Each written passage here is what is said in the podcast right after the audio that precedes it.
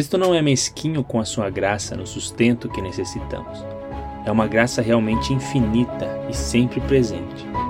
Porém, mais abundante é a provisão dos que buscam ao próprio Cristo e não só o que ele dá. Bem-vindo ao Boletim Semanal em Cristo, Vidas Comuns Extraordinárias em Jesus. Hoje a gente vai fazer um, um modelo diferente, para variar um pouquinho. A gente está aqui no, no Natal, estou aqui com a minha esposa, Clara. Oi, bom dia. Ela vai estar tá, vai tá me ajudando aqui a, a fazer esse, essa meditação.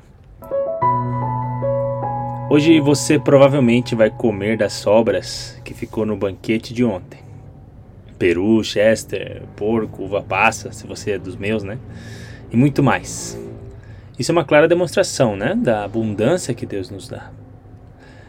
Mas você lembra dessa fidelidade de Deus durante o ano inteiro?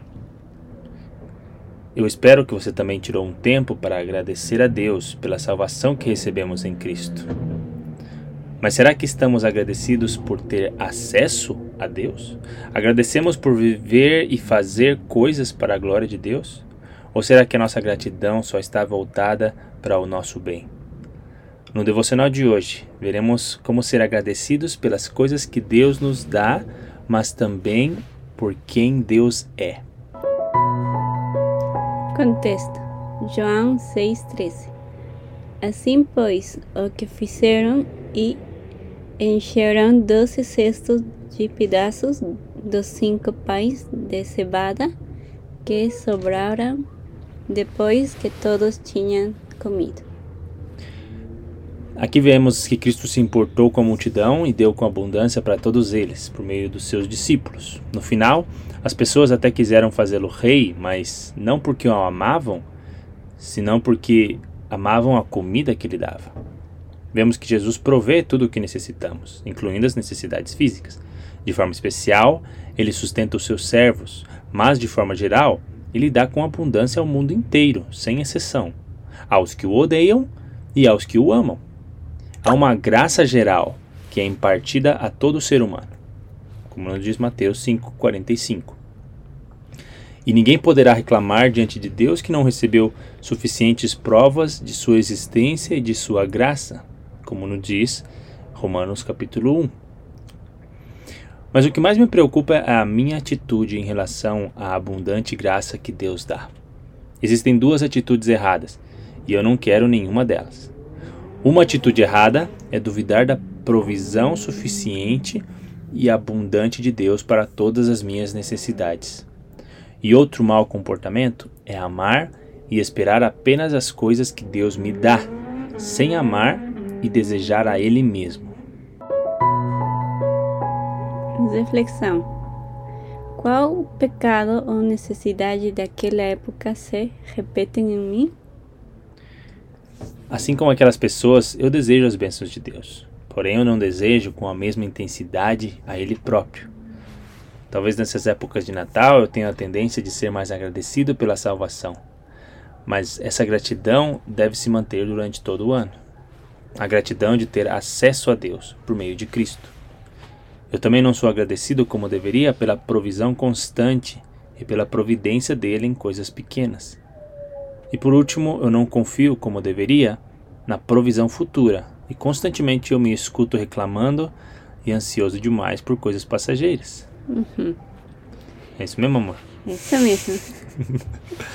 identidade em Cristo. Como a minha nova identidade em Cristo mudou o problema? Estando em Cristo, eu posso estar seguro de que Ele proverá tudo o que eu necessito.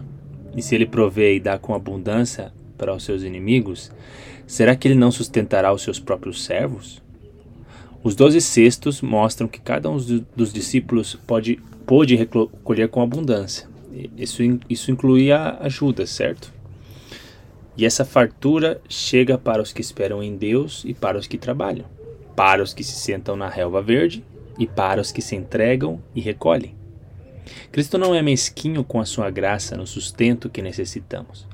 É uma graça realmente infinita e sempre presente. Porém, mais abundante é a provisão dos que buscam ao próprio Cristo e não só o que ele dá. Mais satisfeito fica aquele que se alimenta, se abriga e se veste de Cristo. Que cheiro bom tem o seu sustento, que confortável é o seu abrigo, mas melhor é a sua fragrância. No próprio Cristo tenho abundância. Pare um minuto agora para meditar no que foi dito, para orar e pensar maneiras práticas de colocar ah, no dia a dia isso que foi aprendido.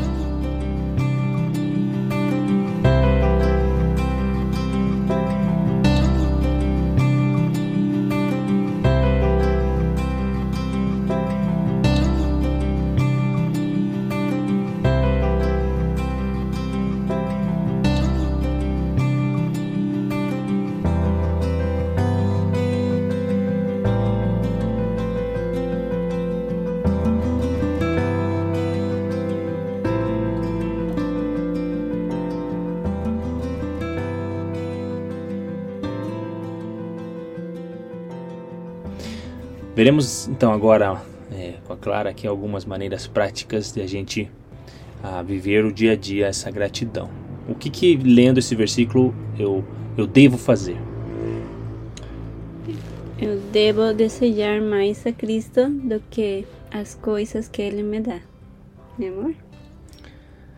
Devo confiar na Sua provisão, que é sempre fiel. Hum. Devo agradecer mais por la pela providência diária, mesmo que pelas coisas pequenas.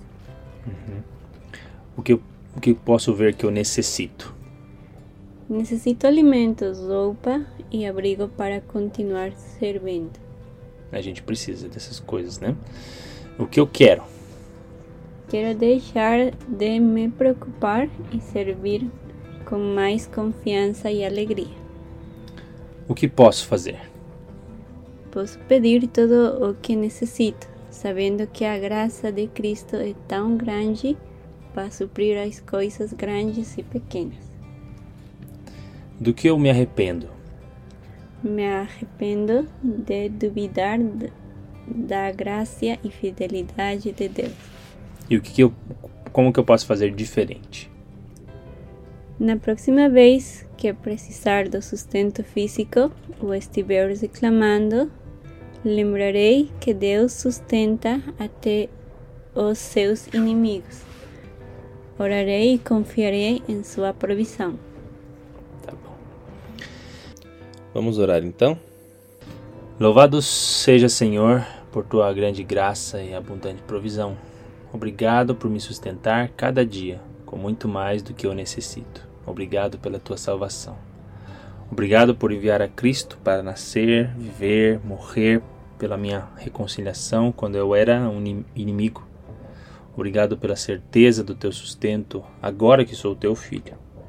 Confesso que muitas vezes deixei de confiar no teu futuro sustento. Confesso que fiquei ansioso, preocupado e desconfiado do teu poder em sustentar-me. Perdoa-me pela minha incredulidade.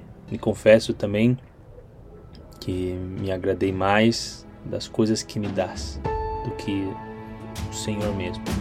Peço que aumentes a minha gratidão. Dá-me mais fé no teu sustento e providência. Aumenta a minha satisfação em ti e não só no que me dás. Amém. Amém. Então, é, para terminar, você quer recomendar algum livro, amor, que você leu, que você está é, lendo para o pessoal aí? Hum, vocês podem ler nesta época o livro de Natal, do Adviento de John Piper, que nós leímos ontem. Uhum.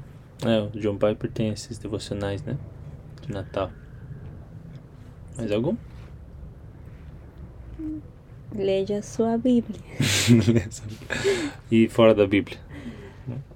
É, eu ouvi um um refrão que dizia uhum.